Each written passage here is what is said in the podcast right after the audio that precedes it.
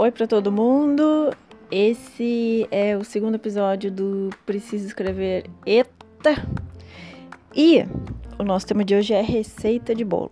Não, não estamos no lugar errado, não, é aqui mesmo. Uh, nós vamos falar da introdução. E eu aprendi com a minha orientadora de mestrado que o TCC como um todo ele meio que é uma receita de bolo, com poucas variações, né? Quando a gente pega uma receita com alguém, a gente vai adaptando, botando um pouquinho mais de manteiga, tira um leite, bota um ovinho a mais, outro a menos, de acordo com o nosso gosto. Mas existe uma base. E essa base a gente precisa seguir. E eu acho que essa tal da receita de bolo, ela é mais rígida, digamos assim, dá para mexer menos na introdução, que é o nosso assunto de hoje, certo? A introdução ou as considerações iniciais consistem no primeiro capítulo é, de um TCC ou de um artigo mais extenso. Né? Primeira parte dessas considerações iniciais é o tema. O tema ele responde a pergunta o que ou sobre o que vamos falar. Uh, quando a gente escreve o tema, ele é escrito numa ordem lógica que é do mais geral para o mais específico. Isso, na verdade, se aplica a todas as partes, a todas as sessões do nosso trabalho, sempre da informação mais geral para a informação mais específica.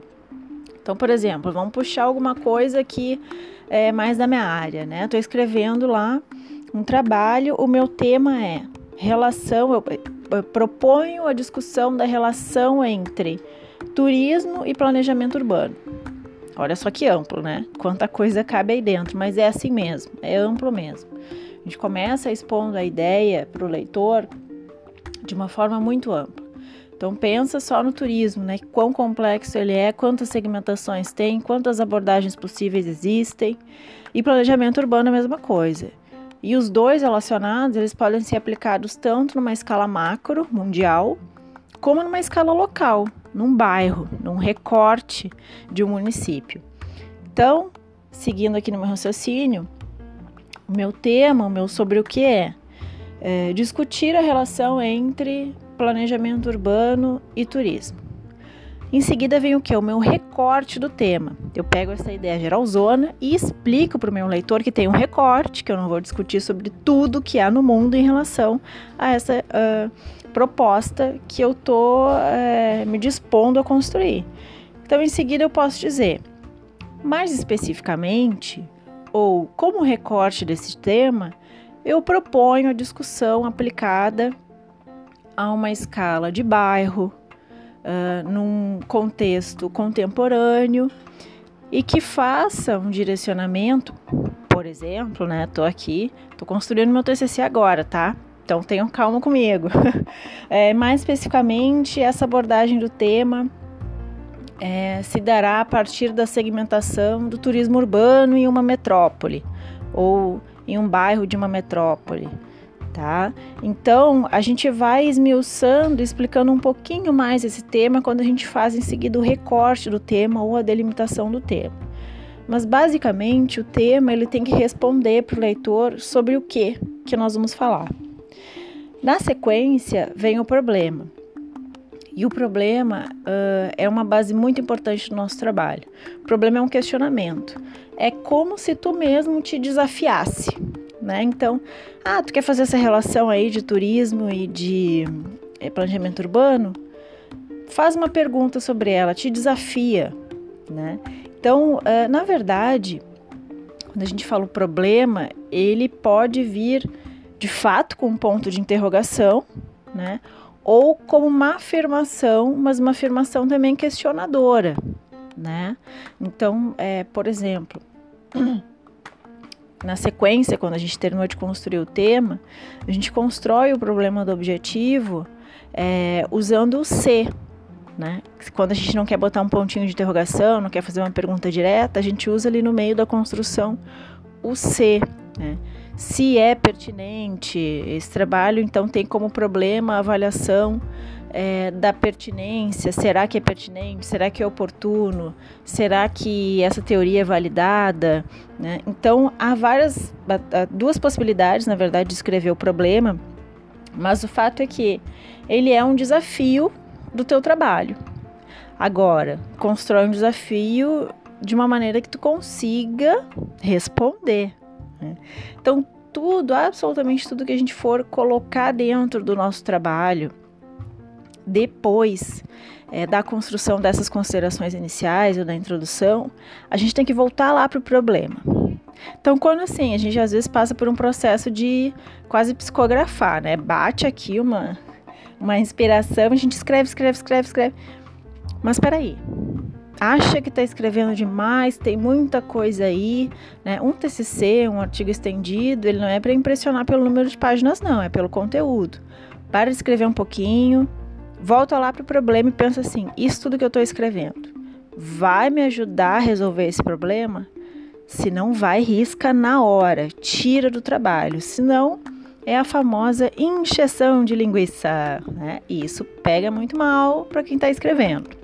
Então, é, constrói o teu problema muito bem, constrói essa pergunta de uma maneira muito clara e direta, esse questionamento, esse desafio sobre o teu tema, é, de uma maneira também real, que tu consiga responder depois lá quando tiver com os teus resultados na mão.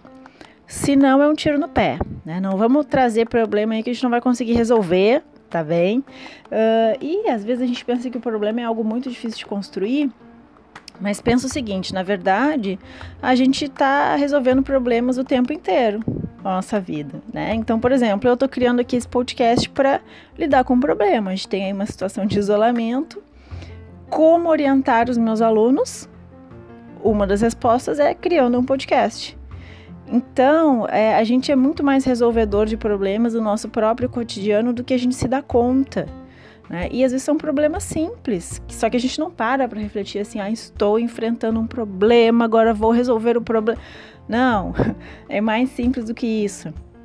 Né? Então, por exemplo, é, preciso ir trabalhar amanhã. O que, que eu vou fazer para esse problema? Né? Vou dormir cedo? Vou botar o relógio para despertar para não me atrasar? Vou pegar uma carona com alguém? Enfim, né? E aí, uh, tô com fome. Isso é um problema, né? O que, que eu vou fazer? Eu vou esperar a fome passar, eu vou comer muito, eu vou comer pouco, eu vou comer bem, eu vou pedir uma entrega, eu vou cozinhar.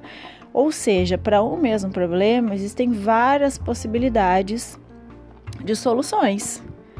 Uh, e cada um tem aí o seu livre-arbítrio na vida para escolher como vai resolver esse seu problema de ter que trabalhar, de ter que comer e assim por diante. O trabalho escrito é a mesma coisa, então elenca um problema que seja pertinente na atualidade, mas que tu também vá dar conta de resolver de alguma forma, de responder essa pergunta. Em seguida, a gente tem um objetivo. O objetivo é aonde eu vou e onde eu quero chegar com esse trabalho. Né? Afinal de contas, esse meu trabalho ele vai contribuir para quê mesmo? Né? Qual é por que, que eu estou escrevendo esse trabalho, vai me levar a tal lugar, vai contribuir de tal maneira para esse tema. Uh, e o objetivo é dividido em geral e específico. Os específicos, eles precisam ser no mínimo dois mas não tem aquela obrigatoriedade de ser três. A gente vê vários trabalhos que tem, por exemplo, três objetivos específicos, como se fosse obrigatório. Não é. Tem trabalhos que às vezes tem sete objetivos específicos. Então não há na literatura nada unânime que diga precisa ser três. É só talvez mais algo mais comum que a gente veja por aí. É, então, do teu objetivo geral, tu vai pegar então os teus objetivos específicos, né? Não são coisas deslocadas, lembra? Do objetivo geral é que vão vir os objetivos específicos, eles vão construir o teu geral, então eles têm que conversar entre eles, tem que fazer sentido. A soma dos teus objetivos específicos vai formar o teu objetivo geral maior, certo? E aí, por fim, vem o que eu acho que é a parte mais difícil dessas considerações iniciais da nossa introdução, que é a parte da justificativa. Justificativa é o porquê. Por que escrever, por exemplo, sobre a relação entre turismo e planejamento urbano e não sobre turismo de massa? Por que estudar o Covid, vamos trazer aqui para o nosso contexto, e não estudar o câncer? Porque ainda existem pessoas com câncer, ainda existem pessoas morrendo todo minuto no mundo inteiro com câncer. Então, por que a gente não está focando nisso? Então, a justificativa é a tua capacidade de convencimento. Porque o teu tema, resolvendo esse problema e alcançando esses objetivos, é relevante na contemporaneidade. E aí a justificativa não é porque eu quero, não é porque eu tô afim, né? A justificativa de um trabalho acadêmico ela tem que ser maior. Então, toda vez que a gente produz algo para academia, para ciência, tem que ter uma serventia maior do que para nós mesmos. Então, a justificativa ela tem que estar tá apoiada em fontes oficiais, ela tem que estar tá apoiada em dados, em fatos respeitados e pertinentes. E você pode usar para ilustrar a sua justificativa fotos, materiais de jornal, entrevista, é, dados de outras realidades similares a essa realidade que tu te propõe a estudar. Por quê? Porque daí a gente lê esses dados, esses fatos, eles têm credibilidade e entende a relevância do teu tema e do porquê estudar o teu tema e responder o teu problema certo? E aí alguns, uh, algumas publicações, algumas instituições, obviamente, vão pedir o enquadramento da tua escrita em alguma linha de pesquisa. Até mesmo os eventos, né? Eles lançam editais de chamamento de artigo e tu encaixa o teu artigo em alguma linha de pesquisa. Essa linha de pesquisa, ela pode estar escrita ao final das suas considerações iniciais, ou ela pode estar encaixadinha lá no tema, né, na abertura. Tanto faz, vai fazer sentido é, nos dois momentos desse capítulo. O fato é, pega qualquer trabalho que tu vai ver que é essa a receita de bolo das nossas considerações iniciais, certo? Então, é, esse foi o nosso episódio 2, que tratou da introdução, e a gente se vê no episódio 3 com mais uma troca de ideias, é, porque a gente precisa escrever. Eita!